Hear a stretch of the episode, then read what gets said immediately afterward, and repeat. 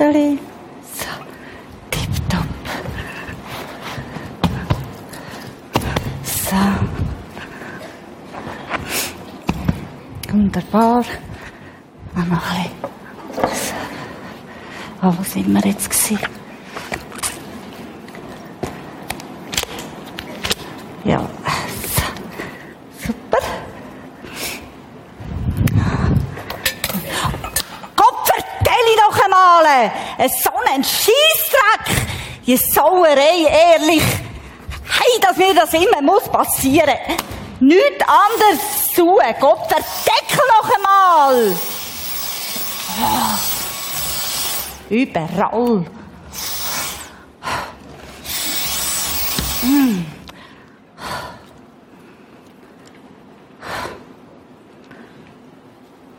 Hm. Wart nur. Ist wieder gut. So. Sorry. Ah, sorry, Samira. Schön, dass du doch noch gekommen Ja. bist. Hückle doch schon mal her, ich komme gerade.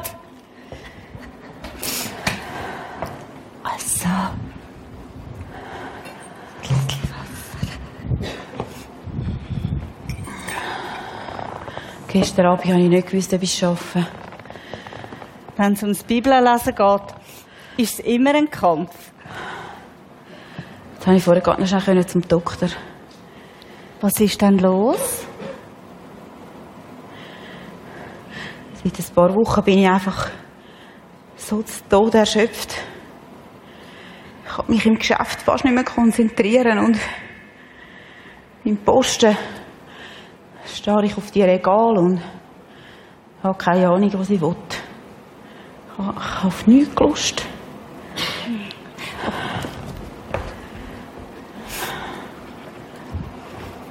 Habe ich extra für dich gemacht. Schau. Oh. Du, das ist lieb, aber Und was sagt denn der Hausarzt? Er hat mich zum Spezialist überwiesen. Was für ein Spezialist? Zum Psychiater. Der hat sich mega Zeit genommen. Jetzt braucht es einfach zwei bis drei Wochen, bis die Medi wirken. Was für ein Medi?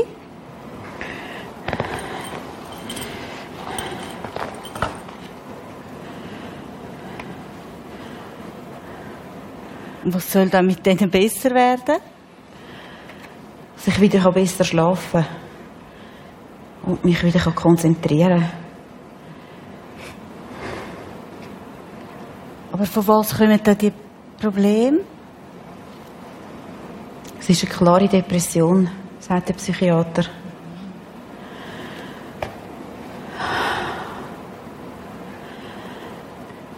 Manchmal, manchmal will ich einfach nur sterben. Samira, das ist doch Jesus. Ich probiere ja, mich Bibel lesen oder wenigstens zu beten, aber einmal gelingt mir nicht einmal das.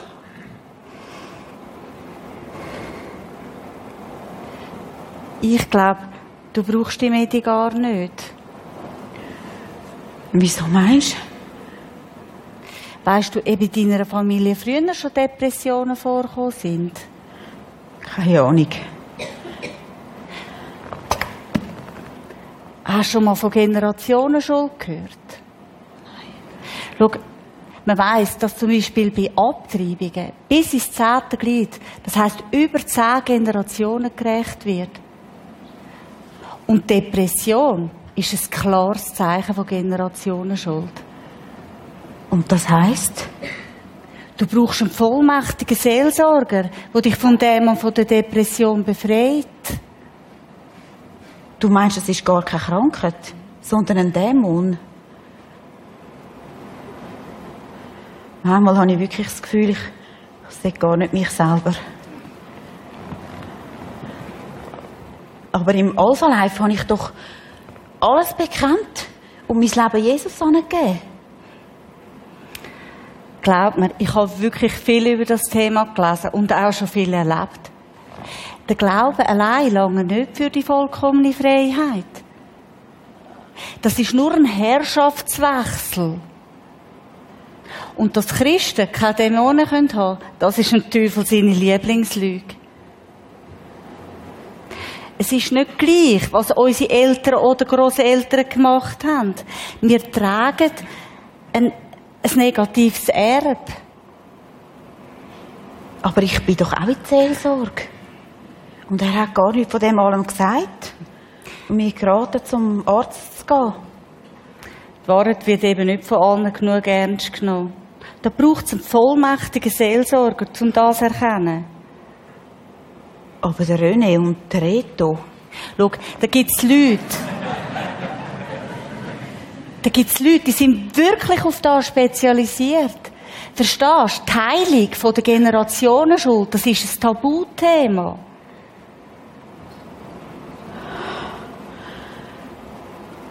Das ist mir jetzt irgendwie alles zu viel. Schau, und genau das Gefühl hindert dich am Freiwerden. Was würdest du mir jetzt raten? Ich würde als erste Häuserreinigung machen. Eine Häuserreinigung? Ich würde mit einem super ausgerüsteten Team durch deine ganze Wohnung und jeden Raum heiligen. Dass wirklich all Dämonen und alles Böse muss weichen. Dämonen? In meiner Wohnung? Vielleicht vom Vormieter. Hast denn du das auch machen lassen? Sicher. Es gibt heute noch immer wieder einen Moment, wo ich muss ein bösen Gebiet abfahren Und meinst du, dann würden vielleicht meine, meine Depressionen verschwinden? Du, vielleicht lange das schon. Und sonst begleite ich dich zu einem Seelsorger. Am 15. Mai kommt ein besonders Gesalbter aus Schottland in die Schweiz. Ich weiß nicht, ob ich das noch so lange aushalte. Los, und sonst probiere ich vorher einen Termin für dich abmachen, wenn du einverstanden bist. Im Prisma? Nein, woanders. Hey, das ist ein Kampf. Da braucht es wirklich Leute, die spezialisiert sind, das ganze Team für Häuserreinigung und Befreiungsdienst. Ich wollte ja Gott nicht im Weg stehen, aber wie kann ich dann wissen, was, was bei meinen Eltern und Großeltern abgegangen ist? Das habe ich doch auch nicht gewusst. Obwohl ich Christ geworden bin, bin ich immer wieder ausgeflippt wegen Kleinigkeiten. Bis mir dann mein Seelsorger gesagt hat, dass schon mein Großvater den Dämon vom Zorn gehabt hat. Und dann hat er den Band gebrochen.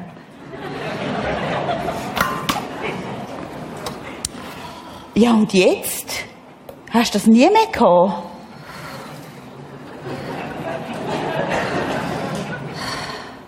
Bei mir ist der Dämon sehr stark.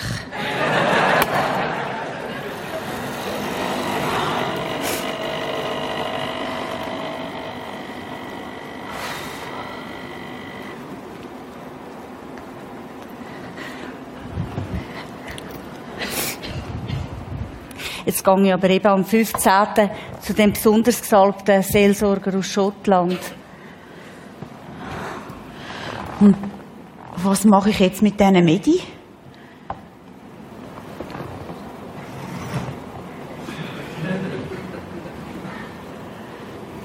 Aber ich habe doch dem Doktor versprochen, dass ich die jetzt konsequent nehme. Du sollst Gott mehr gehorchen als den Menschen. Und was sage ich beim nächsten Termin? Traust du Gott Grosses zu? Ja, sicher.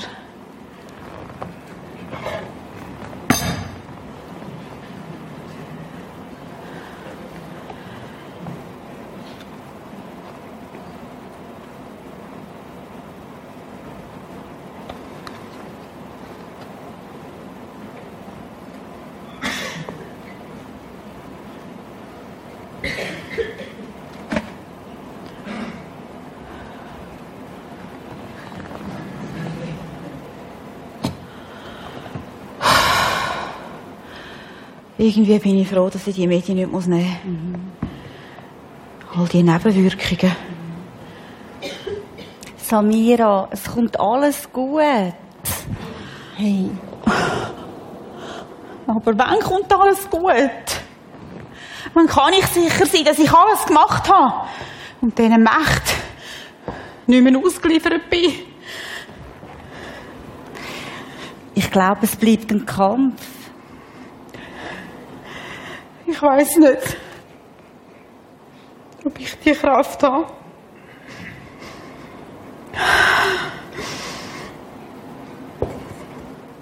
Wieso muss ich unter den Fehlern von meinen Vorfahren leiden? Warum?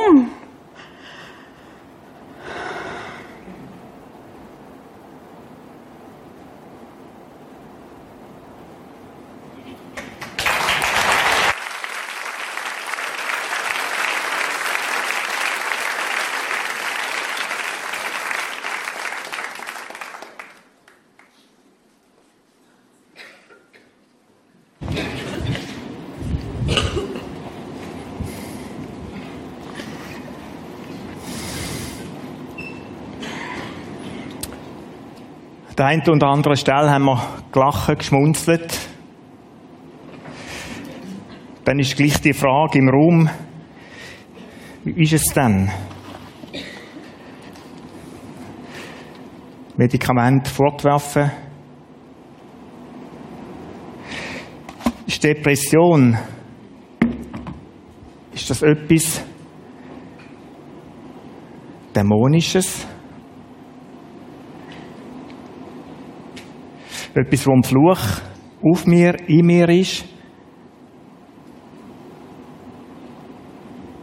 Wo ich muss trennen, lösen.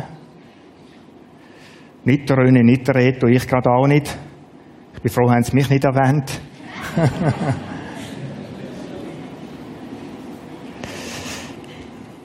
Wie weit, und das ist äh, das Thema von dem Gottesdienst und von dem in zwei Wochen, ist zweiteilig und es ist nötig, absolut nötig, beide Teile irgendwo mitzuverfolgen. Wie weit kann meine Familiengeschichte, meine Vergangenheit, meine Zukunft blockieren? Das Thema. Ist es wirklich so? Ist es wirklich so, dass ich leide, jetzt im Heute, aufgrund von dem, was meine Vorfahren in ihrem Leben tun haben? Das ist die Frage, die Samir am Schluss aufnimmt.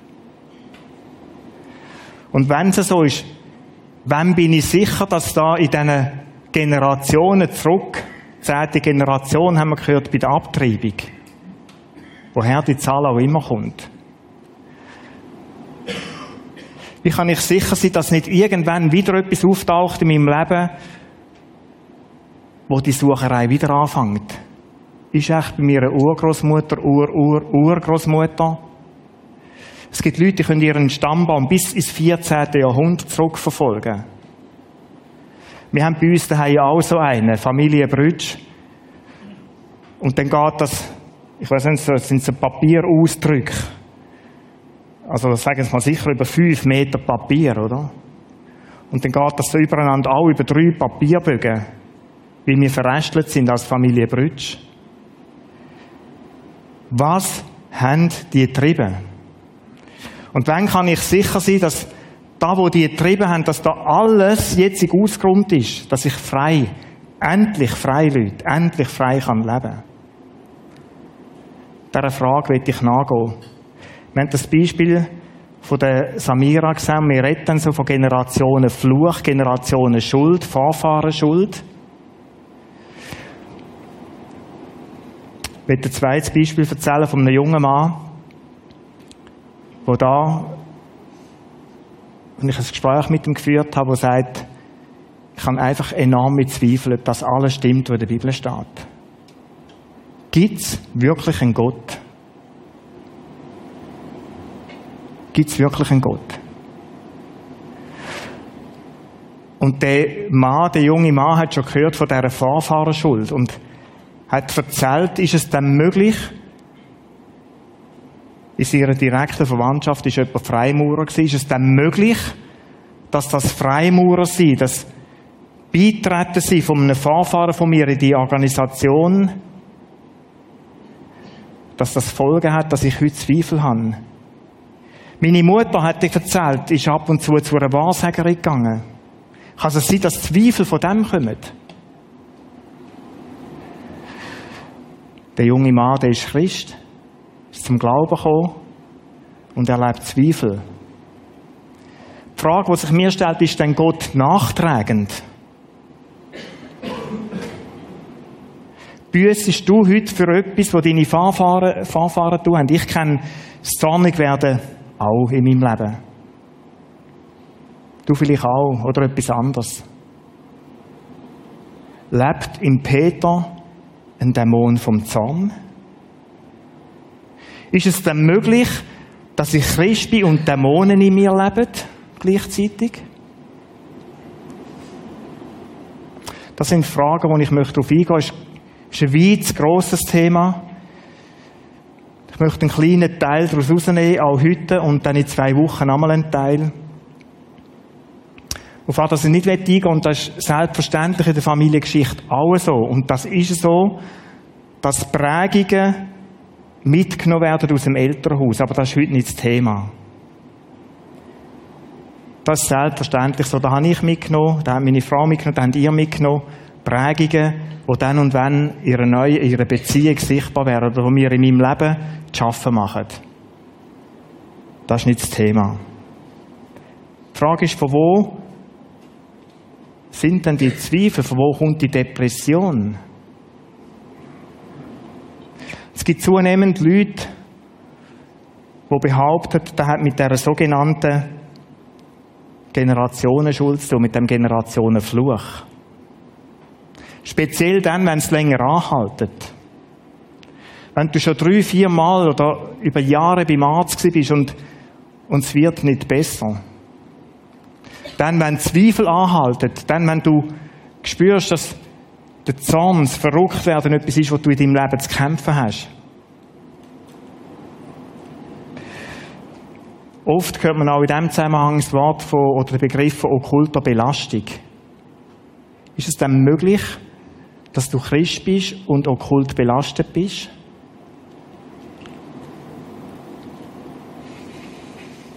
Wir reden von Linien, die ich, ich trennen muss zu meinen Vorfahren.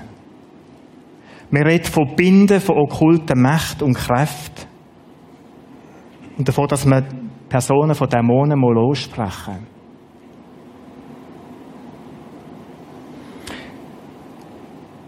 Wie bin ich auf das Thema überhaupt? Vor drei Vierteljahren ungefähr ist, habe ich die Begegnung gehabt, wo man das als ich das Gespräch mit dem Mann geführt habe, hat mich da irgendwie motiviert, dem nachzugehen. Wo man die Serie kennt, gut angezogen, Waffenrüstung, Gottes Epheserbrief, ist da am Raum plötzlich die Frage gekommen, wie steht denn ihr als Prisma zu dieser Frage von der Generationenschuld? Ich habe es wieder ein bisschen weggelegt und gedacht, nein, ich möchte es aufnehmen. Ich habe es hier auch gesagt, dass im April dass mit diesem Thema annehmen will. Wenn wir nochmal die Serie gut angezogen haben, dann die Waffenrüstung Gottes, dann passiert da oft, und da haben wir da auch gesagt, da passiert so viel durch Mischung, Vermischung von Sachen, wo irgendwie eine Theorie daraus gibt, wo irgend, wo so eine Mischung gibt, die ungesund ist. Von verschiedensten Sachen.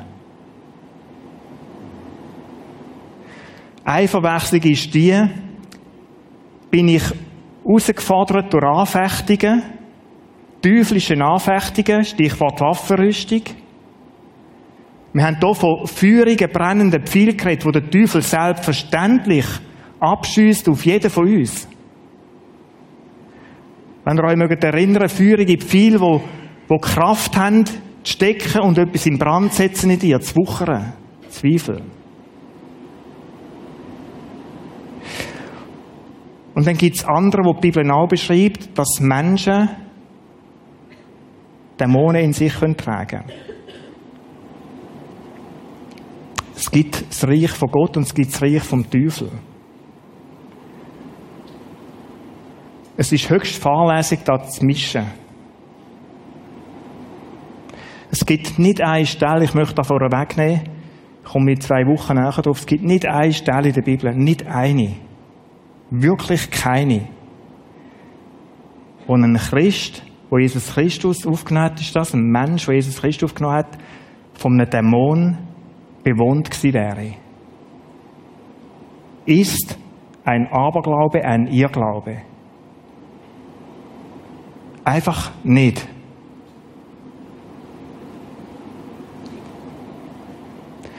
Oft passiert da Verwechslung, weil man irgendwo mit einem Phänomen, mit einer Sache nicht zu Gang kommt.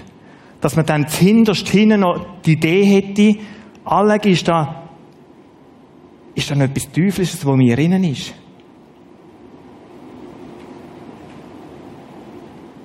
Auf was gründet dann die Theorie? Es gibt drei zentrale Bibelstellen. Oh, jetzt haben wir den Clip so vergessen. Kannst du mir das schnell geben? Merci.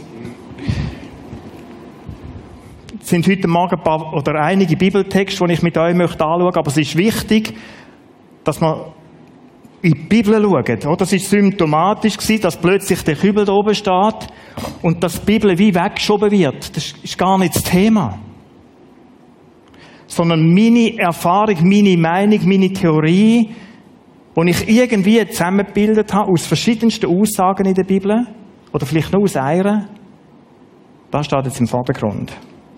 Drei Stellen, die im Zusammenhang mit Generationen Schuld, Fluch, Vorfahrenschuld immer wieder erwähnt werden.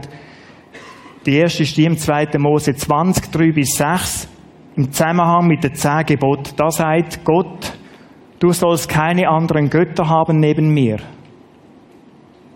Du sollst dir kein Bildnis noch irgendein Gleichnis machen, weder von dem, was oben im Himmel, noch von dem, was unten auf Erden, noch von dem, was im Wasser unter der Erde ist. Bete sie nicht an und diene ihnen nicht. Denn ich, der Herr, dein Gott, bin ein eifernder Gott. Ups. Andere Übersetzung statt eifersüchtiger Gott, der die Missetat der Väter heimsucht. Und jetzt kommt die Passage bis ins dritte und vierte Glied an den Kindern derer, die mich hassen. Aber Barmherzigkeit erweist an vielen Tausenden, die mich lieben und meine Gebote halten. Das ist der eine Text. Zehn Gebote. Wo Gott nichts anderes sagt, wie ich bin der Gott, ich bin der einzige Gott.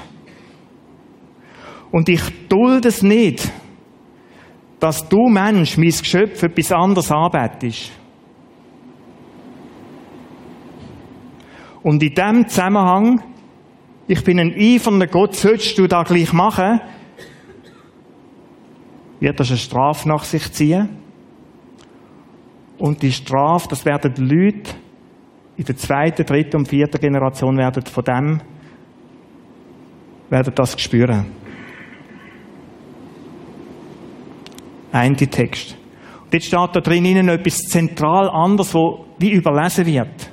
Lies mal den letzten Satz, den ich versucht habe, grün. Sieht es vielleicht ein bisschen einzufärben. Aber Barmherzigkeit erweist an vielen Tausenden, die mich lieben und meine Gebote halten. Das hast du ja auch gelesen. Und wie geht jetzt da auf?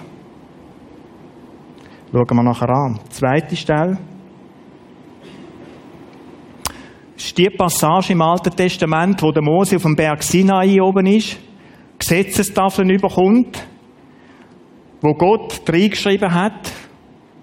Und dann lesen wir das Gleiche wieder. Und der Herr ging vor seinem Mose Angesicht vorüber, das war auf dem Berg oben, gewesen, und er rief aus, Herr, Herr, Gott barmherziger und gnädiger und geduldiger, geduldig von großer Gnade und Treue der da tausenden Gnade bewahrt, da zitiert der Mose und vergibt Missetat und Übertretung und Sünde. Aber ungestraft lässt er niemand, sondern sucht die Missetat der Väter heim an Kindern und Kindeskindern bis ins dritte und vierte Glied. Wieder im Zusammenhang, wenn ihr den ganzen Abschnitt, Text leset, von diesen zehn Geboten, die Gott gegeben hat. Und die dritte Stelle, die steht, die habe ich jetzt da nicht drauf, 5. Mose 5, 9 bis 10, für die, die es aufschreiben Es ist die Wiederholung von den zehn Geboten am Schluss vom Leben von Mose. Die Frage ist, wie ist das gemeint mit dem dritten und vierten, bis ins dritten und vierten Glied? Gibt's aufgrund von dem, kann ich aufgrund von dem von Generationenfluch, Generationenschuld reden? Sagt die Stelle wirklich etwas aus über einen Fluch, der auf mir lastet oder auf dir könnte lasten, aufgrund von dem, was deine Vorfahren tun haben? Ich habe versucht, einmal hochzurechnen. Wie viel Vorfahren sind es denn ungefähr, wenn du sagst, ich bin da der Peter oder der Hans oder wie auch immer? Was heisst denn dritt und vierzig Glied zurück? Das heisst mal, du hast einen Vater und eine Mutter gehabt. Die beiden haben zusammen selbstverständlich wieder Vater und Mutter gehabt. Das ist die zweite Generation zurück dann. Und dann geht das noch weiter. Dann haben, da werden schon Großvater und Großmutter haben wieder Eltern gehabt. Dritte Generation. Und dann geht das noch weiter, dann sieht das so aus. Immer ich bin das einzige Kind. Es kann so drei, vier Kinder geben in einer Familie, dann wird es noch ein bisschen komplexer. Wie viele Personen sind da, wo du könntest zurück suchen, ob die irgendwo etwas getrieben haben, wo Gott nicht gefallen hat? Ich kann schnell zusammenzählen. Mathematiker, die haben es noch schneller gehabt, sind 30 Personen. Ganz einfach, 30 Personen. Die Frage ist, wenn jemand von denen, und von dem geht die Theorie aus, etwas zu tun hat, und wenn man es ganz eng nehmen an der Bibel, Abgötterei betrieben hat, sich von Gott abgewendet hat, ist es spannend, dass Gott die Geschichte nicht erzählt, bei dem Gebot zum Beispiel, du sollst, sollst nicht lügen. Dass er nicht dort sagt, da werde ich verfolgen bis ins dritte und vierte Glied. Oder beim Töten. Oder beim Ehebruch. Oder was auch immer. Sondern da, wenn sich jemand von Gott abwendet, wie willst du wissen, ob das passiert ist in deiner Familie, in deiner Geschichte? Jetzt steht da etwas, und ich möchte das aufnehmen im nächsten. Ich sehe es nicht so gut. Ich habe versucht, zwei Linien zusammenzunehmen. Graue. Das heisst, angenommen, wenn du auf der rechten Seite raufgehst, dann hat in der dritten Generation vor dir, in der vierten Generation vor dir, jemand sich wirklich von Gott abgewendet dann würde das heißen, dass sich das so durchzieht, bis dann letztlich zu dir. Aber ich habe es vorher irgendwo kreuzeln und mit Johannes kreuzeln und mit dieser Aussage. Wenn aber jemand mir nachfolgt, meine Gebote haltet, dann steht in diesem Text auch, dann werde ich Tausenden meine Liebe erweisen. Stoßen wir an ein Problem. Jetzt kreuzen sich zwei Linien. Irgendeiner von deinen Vorfahren hat Mischbauen und einer hat mit Gott gelebt. Und jetzt steht da vier Vorfahren zurück. Ich will ins dritte und vierte Glied, wie ich da heimsuchen. Und gleichzeitig in deinem Familienästchen rein, hat aber eines Gute gemacht. Jetzt kommen die zusammen da, zwei Generationen von dir. Ja, was gewinnt jetzt? Was gewinnt jetzt? Jetzt wird es schon schwierig. Jetzt wird es schwierig mit der Theorie, wenn man das isoliert anschaut. Und um da geht es mir genau. Um nicht in die Irre zu gehen mit so Bibeltext, kann es nicht sein, dass man einzelne Vers oder, oder Zitatfetzen rauslösen und auf dem Theorie aufbauen. Nur schon, wenn man den Vers die, die, die Passagen, die ich vorher gelesen habe, aus dem 2. Mose, wenn man die, nur schon wenn man die breiter anschauen, dann kommst du irgendwann schnell an die Frage an.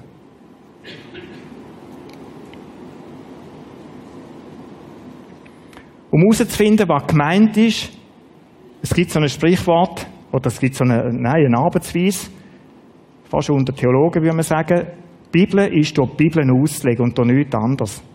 Da gibt es kein Erfahrungsgemisch, das reinkommt. Da kommen keine anderen Theorien, sondern Antwort auf eine biblische Frage oder Herausforderung, die ich in einem Text finde, suche ich in der Bibel. Und etwas anderes gibt es nicht. Und genau so müssen wir vorgehen. Um herauszufinden, was da gemeint ist, bis ins dritte und vierte Glied, die Frage, gibt es das überhaupt, brauche ich andere Bibeltexte dazu. Und das möchte ich machen. Da ist nochmal in Kurzform die Passage, einfach ein Ausschnitt daraus raus. Denn nicht der Herr, dein Gott, bin ein eifernder Gott, der die Missetat der Väter heimsucht, bis ins dritte und vierte Glied an den Kindern derer, die mich hassen. Was sagt denn die Bibel sonst noch zu dem Thema? Ich möchte eine andere Stelle nehmen. Völlig konträr. Der Sohn soll nicht tragen die Schuld des Vaters und der Vater soll nicht tragen die Schuld des Sohnes. Ezekiel 18,20. Moment, stopp. Jetzt hast du vielleicht auch ein Problem, wie ich auch. Verstehst du, in der gleichen Bibel findest du wie konträre Aussagen. Auf den ersten Moment scheint dann Widerspruch zu sein. Jetzt geht es noch weiter. Wir finden zu dieser Frage, ob da eine Fahrschuld ist oder ob ich für mein Tun allein verantwortlich bin, um die Frage geht es letztlich. Am Neuen Testament Aussagen dazu. Eine davon ist im Römer 14, Vers 12. So wird nun jeder von uns für sich selbst Gott Rechenschaft geben. Oder kannst du auch sagen, geben müssen. Also wieder auf der linken Seite drittes und viertes Glied. Und auf der rechten Seite lese ich etwas von dem. Nein, stopp. Jede Person für sich. Eigenverantwortlich. Das ist das, was Gott anschaut. Wie geht das auf? Ich möchte an dieser Stelle nur sagen, Vorsicht, Vorsicht, Vorsicht vor zu schneller Interpretation von irgendeinem kurzen Satz in der Bibel. Und dann meine ich, könnt ihr darauf eine Theorie aufbauen. ich würde es gerne gerade einfach so stehen wie es da ist. In dieser Breite. Und ich möchte heute Morgen jetzt weiter dran zu gehen, um zu schauen, was steht denn auf dieser linken Seite. Ist das widersprüchlich? Oder kann man die beiden Texte auch miteinander nehmen? Und was sagen es dann Menschen aus als Einheit? Erste Beobachtung zu dem Text links. In diesem Text kommt das Wort Fluch nicht vor. Kommt nicht vor.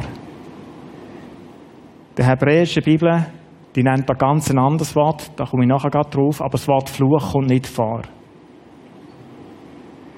Wichtig festzuhalten, für alle, die operieren mit, der, mit dem Generationenfluch, aufgrund von dieser Stelle nicht nachvollziehbar. Die Bibel redet selbstverständlich von Fluch und Fluchen. Von Anfang der Menschheitsgeschichte an. Wo sich Menschen getrennt haben von Gott. Und so zieht sich da durch viele, viele, viele Stellen durch. Der Wort Fluch, da kommt vor in der Bibel. Was ist gemeint? Ich möchte es kurz zusammenfassen, weil da nicht das Thema jetzt gerade ist. Aus dem Hebräischen und der griechischen, altgriechischen Sprache heraus gibt es eine Bedeutung im Zusammensein mit Gott. Es gibt, die Bibel redet dann von einem Trennungsfluch. Wenn die Bibel von Fluch redet, im Zusammenhang mit uns Menschen, zwischen Gott und uns, dann ist das der Trennungsfluch, das Trennsein von Gott in der letzten Konsequenz. So braucht die Bibel das Wort Fluch. Ich kann da nicht näher darauf eingehen. Ich möchte nochmal sagen, es kommt in diesem Text nicht vor. Und es ist schwierig, daraus eine Kombination zu machen, aus dem Wort, das wir haben, oder aus dem, was wir wahrnehmen, von Generationen und Fluch, und dem meinen, darauf kann ich begründen, es gibt so etwas wie einen Generationenfluch. Das Zweite, das Wort, das vorkommt, das heißt Pakat in der hebräischen Sprache und heißt im Deutschen Heimsuchen. Aufsuchen, besuchen, heimsuchen, könnte man sagen. Was heißt Heimsuchen? Ich habe versucht, in Duden und überall nachzuschauen, was das heute bedeutet. Ich bin im theologischen Wörterbuch nachlesen. Und in diesem theologischen Wörterbuch, das ist eine riesige Abhandlung, die möchte ich euch ersparen. Kurz zusammengefasst heißt da, da werden, du wirst müssen Folgen tragen von deinem Tun. Hat natürlich verschiedenste 1, 2, 3, 4, 5, da könnt ihr euch vorstellen, Absätze dazu. Aber in dem Sinn, was um die Stelle da geht, geht es darum, um Folge, Folgen zu tragen haben. Hoffnung für alle. Interessant. Hoffnung für alle übersetzt da. Sehr gut. Eine Übersetzung ist ja immer irgendwie etwas, wo ich von, von einer Sprache versuche, in eine andere Sprache und andere Kultur etwas zu übersetzen. Die Hoffnung für alle, der Text schreibt sie so, denn ich bin der Herr, dein Gott, ich dulde keinen neben mir.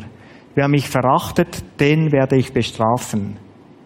Sogar seine Kinder, Enkel und Urenkel werden die Folgen spüren. Was heißt Heimsuchen? Da wird jemand bestraft aufgrund von seinem selbstständigen, eigenverantwortlichen Handeln, sich von Gott zu lösen. Also wenn du dich abwendest von mir, nochmal in diesem Gesetzestext, wenn du dich abwendest von mir, wenn du andere Götter anbetest, denen anlaufst, dann werde ich das strafen. Das lasse ich nicht ungesünd, einfach so.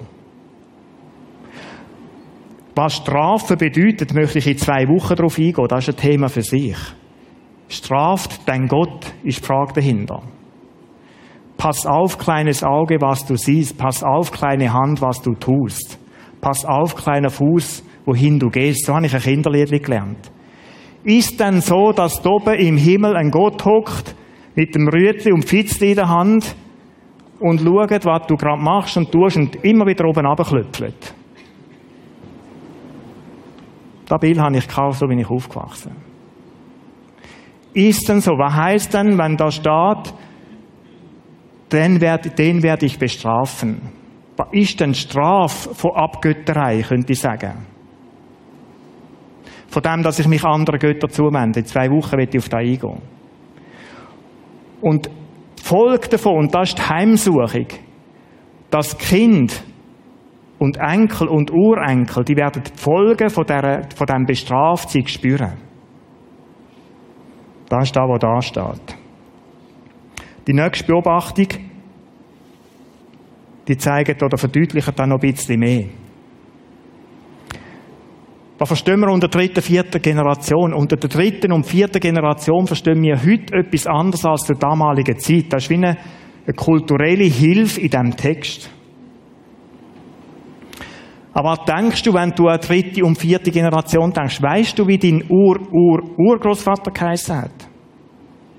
Oder machen wir es ein bisschen einfacher, dein Ur-Urgroßvater oder Großmutter? Weißt du das noch? Ich habe mir nachgeschaut im Stammbäumli und bin auf das Wort Andreas gestoßen. Und Maria ist meine Ur-Ur-Urgroßmutter Wir wissen da, wo die gelebt haben, in unserem Stammbaum. Ich weiß aber nicht, was der von Beruf war. Also in ihrer Generation sind die in Schaffhausen Nachtwächter gewesen, das weiß ich auch noch. Das ist im Familienwappen inne. Ich habe heute keine Ahnung mehr von dem, was drei oder vier Generationen von mir, wie die Menschen gelebt haben. Wirklich nicht. Da liegen 100 bis 120, 30 Jahre, je nachdem dazwischen. Mein Vater war schon älter, als ich auf die Welt kam, bis 46. Also wir haben, ich habe zurückschauen auf die drei, vier Generationen, geht zurück bis auf 150 Jahre. Das ist zu der Zeit im Orient und ist heute noch so im Orient, ist das anders. Drei Generationen, vier Generationen, wie muss man sich das vorstellen? Das sind nicht Leute getrennt nacheinander, wie wir es leben, wo du oft mit deinen Eltern kaum mehr Kontakt hast, geschweige denn mit der Großmutter, sondern die haben alle unter einem Dach, unter einem Zeltdach gelebt. So beschreibt die Bibel im Alten Testament. Da gibt es auch schon Geschichten von, von Strafe und da kann ich jetzt nicht weiter drauf ein, genau. Die haben miteinander gelebt. Was heisst das? Wenn da der Ur Urgroßvater sich abgewendet hat von Gott und irgendeine Figur aufgestellt hat bei sich im Zelt hinein und angefangen hat, darum um ein Tänzchen zu machen, dann haben das seine Zeltmitbewohner, Mitgenerationen, bis zu seinem Ur-Urenkel mitbekommen, dass der da irgendwie anfangen komische Lieder singen und tanzen. Direkt mitverfolgbar. Etwas völlig anderes wie in der heutigen Zeit, wo du keine Ahnung mehr hast, nur schon von dem, was deine Großmutter vielleicht gemacht hat, wie sie gelebt hat, geschweige denn noch weiter zurück. Das heißt, wenn sich der Urgroßvater oder Ur-Urgroßvater abgewendet hat von Gott, dann ist da in diesem Zelt, Zeltdach, Beduinenzelt, und das sind ja ganze Sippen gewesen, die so zusammengelebt haben. Das sieht man heute, übrigens heute noch im Orient. Dann ist das für alle sichtbar gewesen, und es ist selbstverständlich gewesen, dass wenn sich der dem gewidmet hat, was ist dann passiert? Dann haben die Kinder das mit übernommen. Und das ist ein anderes Thema in dem hinein. Leute, so wie du und ich leben, ob ich mich Gott zuwende oder abwende, hat Folgen. Da habe ich eine Verantwortung für meine Nachkommen. Da will ich auch mal sagen, da, hat eine da hast du eine Verantwortung. Was ist es denn? Das eine ist, ich wende mich von Gott ab. Dann ist von dieser Strafe zu reden. Ich möchte euch einfach lustig machen auf in zwei Wochen. Und dann sind Folgen davon. Und Folgen davon werden Kind, Kindeskind und nochmal Kinder, Kindeskind spüren. Und das heißt Heimsuchen. Da steht nichts von einem vererbbaren Fluch, der auf dir lastet. Oder wenn die Wahrsagerei betrieben haben, dass mit ihrer Geburt wie ein Dämon mitgegeben wird, wo in dir lebt. Oder Fluch, die Vorstellung, da gibt es so eine magische Übertragung. Heb keinen Kontakt mit Menschen, die nicht mit Gott leben. Wie du weißt ja nicht, betreiben die Wahrsagerei, sind da Wünschelroutenlaufer und was es da alles gibt. Also miet die Leute. Stell dir mal vor, was da für eine Knechtschaft ist. Wenn du nie weißt, was dein was der, wo du jetzt gerade mit dem Kontakt hast, was der alles treibt. Die Angst. Und ob da magisch etwas könnte auf dich überfallen, wenn du dem Tank gehst. Dass es so wie eine Übertragung gibt von etwas, wo der lebt und jetzt ist er in dir. Oder dass du Gegenstände berührst, die okkult belastet sind. Was weiß ich dann, was mit dem Kübel passiert ist? Da gibt es Leute, die gehen hier und sagen, was war da für eine Firma die den Kübel gemacht haben? Und wenn das irgendwo etwas ist, wo du entfernt ist, herausfindest, schwierigst, da habe ich Kübel angelangt. Jetzt wird es schwierig für mich. Das tönt jetzt lächerlich, aber Leute, das ist ein ganz ernstes Thema. Die Angst, die du dann lebst, permanent, ob da nicht wieder etwas überspringt in dein Leben.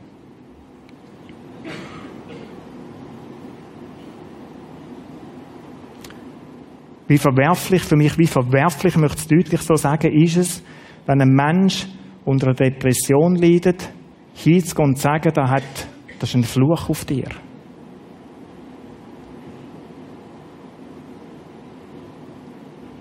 Oder Menschen, die Mühe haben, sich klar auszudrücken, wo vielleicht stackeln.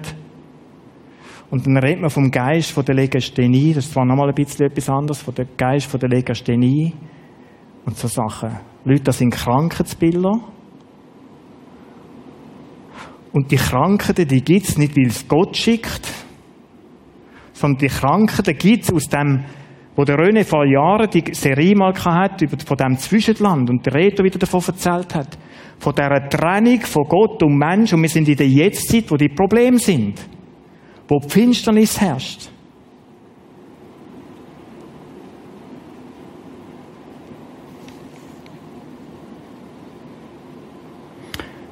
Die Zeit ist brutal vorgeschritten. Schauen wir schnell auf die Uhr, es ist 20 ab 11, äh, 20 ab 11. Ich möchte noch, einfach zur Verdeutlichung, ich möchte noch ein Beispiel dazu nehmen. Ich möchte euch eins mitgeben, das ihr daheim könnt lesen 4. Mose 14, 18 bis 23, wo einfach beschreibt, was Heimsuchen meint. 4. Mose 14, 18 bis 23. Um was geht es? Ganz kurz zusammengefasst. Da sind ein paar Kundschaften zurückgekommen und haben, man kann nicht anders sagen, die Hose gemacht von dem, was sie gesehen haben. Die Josa und der Kaleb haben gesagt, weiterziehen, die können wir besiegen. Die anderen zehn haben gesagt, ja nicht, schwierig, gar nicht. Und dann sagt Gott, und die Generation als Volk, dass er mir nicht vertraut. Und da steht in diesem Text, in zehnmal bin ich jetzt an den Punkt gekommen mit euch. Ich bin ein barmherzig gnädiger Gott. Jetzt ist es genug. Die Generation wird nicht ins verheißene Land kommen. Strafe. Was sind die Folgen für die Enkel und Urenkel? Die müssen das Land erkämpfen. Heimsuchung für die hat geheissen, wir müssen uns jetzt mühsam aufmachen, das wäre eigentlich der Job von unseren Vorfahren, und das Land einnehmen. Die Heimsuchung war die, dass sie jetzt sich selber den Job noch haben müssen machen und Konsequenzen getragen haben. Heimsuchung. Das ist die eine Stelle. Die zweite wird ich anschauen, wo es darum geht, Eigenverantwortung oder Übertragung in Jeremia im Kapitel 16, Vers 11. Schon eure Vorfahren haben mich, den Herrn, verlassen. Ein Statement von Gott. Anderen Götter liefen sie nach, sie dienten ihnen und warfen sich vor ihnen nieder. Von mir wollten sie nichts mehr wissen, meine Weissagungen schlugen sie in den Wind. Da hat sich also eine Generation Vorfahren von Gott abgewendet und ist einen anderen Weg gelaufen und hat gesagt, Gott, was du sagst, ist uns eigentlich egal. So viel zu dem. Was sagt Gott über die Generation, die jetzt ist? Und jetzt kommen wir nochmal zum Vorbild zurück. Denn ihr treibt es noch schlimmer als sie. Keiner von euch will auf mich hören. Jeder tut, was sein böses und eigensinniges Herz ihm eingibt. Da redet Gott also von den Vorfahren und von denen, die jetzt leben. Und nochmal, Leute, das Vorbild hat eine ganz grosse Kraft. Wenn ich bei meinem Vater, bei meinen Eltern gesehen habe, das lebe ich zuerst einmal auch, weil ich denke, das ist gut. Und wenn die ohne Gott leben, dann komme ich auch auf die Idee als Kind und sage, das ist das Normale, das ist gut. Wenn ich sehe, meine Eltern sind gottesfürchtige Leute, die mit Jesus und Gott leben, dann übernehme ich das in meinem Alltag und sage, okay. Und das ist auch Sagen ob du dich von Gott abwendest oder mit Gott lebst, hat, hast du eine Verantwortung. Weil es hat Folgen für deine nachfolgende Generation. Also was haben die gemacht? Die haben übernommen von ihren Eltern und sie haben gerade noch einen drüber draufgehauen. Die haben gesagt, jetzt lassen wir es richtig krachen, wenn schon ohne Gott, dann geht richtig. Sie treiben es noch schlimmer als sie. Keiner von euch will auf mich hören, jeder tut, was sein böses und eigensinniges Herz ihm übergibt. Jetzt kann man da Generationen hinter dieser Geschichte zählen, da habe ich in einem Kommentar nachgelesen. Elf Generationen lang hat Gott das hingenommen. Und jetzt kommt der Punkt, wie vorher in der Wüste bei diesen äh, Kundschaftern. Darum jage ich euch fort aus eurer Heimat in ein Land, in dem weder ihr noch eure Vorfahren je gewesen seid. In dieser Geschichte geht es um die Deportation der Juden nachher nach Babylonien. Ihr habt mir den Rücken zugekehrt. Straf. An euch, heute und jetzt. Jetzt sage ich euch aus dem Land. Wie hat da Gott gemacht? Da sind andere Mächte gekommen. Sie sind nicht mehr beschützt von Gott. Da sind andere Mächte gekommen. Und das war so eine Praktik, gewesen, äh, ja, bis noch weit ins Mittelalter rein, wo man nachher einfach Leute deportiert hat und gesagt, so, und da siedeln wir jetzt neu an. Was heißt das für Kind und Kindeskind? das heißt, die werden nicht mehr in Israel wohnen, in dem verheißenen Land. Die werden dort in Babylonien leben. Das ist die Heimsuchung. Konsequenzen tragen, Folgen spüren von dem Entscheid, wo meine Vorfahren gemacht haben. Die Frage ist, wie komme ich jetzt daraus raus? Wie werde ich daraus wieder frei? Was heißt denn frei in Jesus Christus? Und auf das möchte ich auch in zwei Wochen eingehen. Wird immer spannender, in zwei Wochen da zu sein. Aber ich denke, aus diesem Text, man kann es verstehen, was da heißt, Folgen spüren, Heimsuchung erleben, der Unterschied zu Strafe. Und geht zu einem magischen Fluch. Es ist Konsequenz von meinem Tun. Und da Konsequenz von dieser nachfolgenden Generation, die nämlich sich auch immer noch von Gott abgewendet hat und nicht auf Gott los und darum straft die Gott. Das hat nichts mit einem Fluch zu tun, wo sie vererbt bekommen haben. Gehen wir nochmal zurück zu diesen beiden Texten. Ist es ein Widerspruch oder kein Widerspruch? Für mich ist es kein Widerspruch. Jede Generation ist für ihres Tun verantwortlich. Was auch stimmt, und da können wir von diesem Text auch lernen, mein Tun hat eine Verantwortung, ich habe eine Verantwortung und es kann Konsequenzen haben für meine Kinder und Kindeskind. Dritt und viertes Glied. Aber es ist nicht so, dass Gott jemanden straft, vier, fünf Generationen später mit einer Depression, wo wir da gesehen haben, nur weil irgendwo vier Generationen vorher jemand bei einer Wahrsagerin war. Und sollst du deinen Stammbaum verfolgen bis ins 14. Jahrhundert. Leute, haben fast alle mit Wahrsager gelebt. Fast alle haben irgendetwas so gehabt. Was heißt frei sein?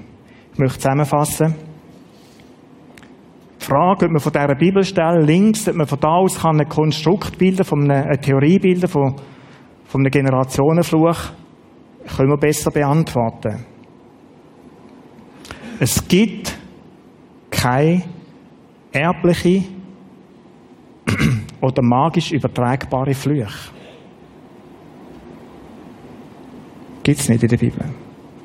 Und wenn die Frage von dieser Serie, von dieser Zweier-Serie ist, kann mein Leben blockiert sein durch die Treiben von meinen Vorfahren? Kann ich heute Blockaden erleben, du und ich? Dann muss ich sagen, nein. Doch schon. Aber anders. In zwei Wochen werde ich dazu etwas sagen.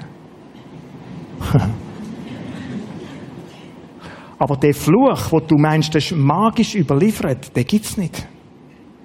Nicht nachvollziehbar, nicht begründbar in der Bibel. Vorsicht, Vorsicht vor irgendwelchen Automatismen. Das Denken, da ist jemand, hat irgendjemand etwas getrieben in ihrer Geschichte, Familiengeschichte und jetzt darum leide ich. Es hat noch ein anderes Phänomen, nämlich das Phänomen von, wer ist denn verantwortlich? In diesem Konstrukt nie du. Nie du. Ich habe eine Geschichte gelesen in der Vorbereitung von einem amerikanischen Pastor. Der hat Ehebruch begangen. Das war gar kein Problem. Weil das ist nicht der Pastor, der Ehebruch begangen hat, sondern hat einen Dämon Besitz genommen in ihm inne, hat eine hübsche junge Frau vorbeilaufen lassen. Sein Herz erpocht. Der hat die eines Nachts kurz erobert. Heimgekommen, denkt, was mache ich auch? Sie hat Frau gestellt du, irgendein Dämönli hat mich besessen. Ich kann gar nicht anders können. Da ist mit mir so über die Frau hergefallen. Eine schöne Nacht im Mai. Und dann steht in dem Text drin, dass die Frau und die ganze Kirche ihm selbstverständlich nichts, kein Thema war der ist angefallen worden. Das war eine Tragik. Der ist angefallen worden von einem Dämon, unserem Pastor. Und die Frau hat gesagt, und jetzt, da müssen wir losbeten. Dass der Dämon, dass der dich freilässt. Keine Eigenverantwortung für mein Tun. Da schwirrt immer irgendein Dämonchen um, wo dich zu irgendetwas verleitet, sollst du stellen, klauen, einen zu Tod schlagen. Was auch immer. Du bist nicht schuld. Ach, wie herzig und schön. Ach, wie tragisch.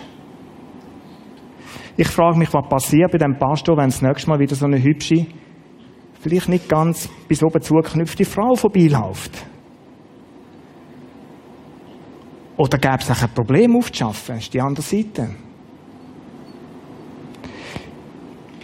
Stimmt etwas in dieser Ehe echt nicht? Wäre das Thema? Stimmt bei ihm etwas nicht in seinem Leben? Wäre das Thema?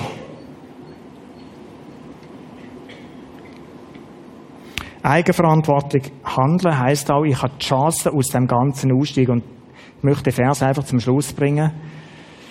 Auch wieder als Vorgeschmack so. Was heißt denn erlöst in Jesus Christus? Nochmal, ist es möglich, dass du erlöst bist von Jesus Christus und ein Dämon gleichzeitig in dir wohnt? Ich werde in zwei Wochen darauf eingehen. Für heute möchte ich einfach den, den Text nehmen und mich an dem freuen. Ich möchte euch so mitgeben. Wir brauchen nicht Angst zu haben, Leute. Vor irgendeinem Kübel, wo du anlangst, oder eine Uhr, die du drehst, oder ein Fernseher. Stell dir mal vor, wer den Fernseher gemacht hat und was da alles reinkommt. Es ist tragisch und ernst zugleich. Leute, kann uns so knechten, so gefangen nehmen. Und weißt du was? Der Aberglaube. Und der Paulus schreibt im Galaterbrief etwas, wo mir in diesem Zusammenhang durch den Kopf gegangen ist. Lönnt euch nicht wieder ein anderes Evangelium auflegen, erzählen, als das, was ich euch verkündigt habe. Da kommt ganz fromm daher, Leute. Das Gespräch, genauso findet da statt, da hat jemand ein Problem,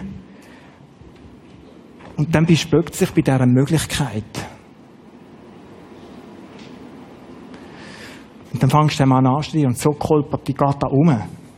Wenn euch der Sohn nun frei macht, so seid ihr wirklich frei. Nimm da mit. Ich möchte das in zwei Wochen. Ist das Fundament.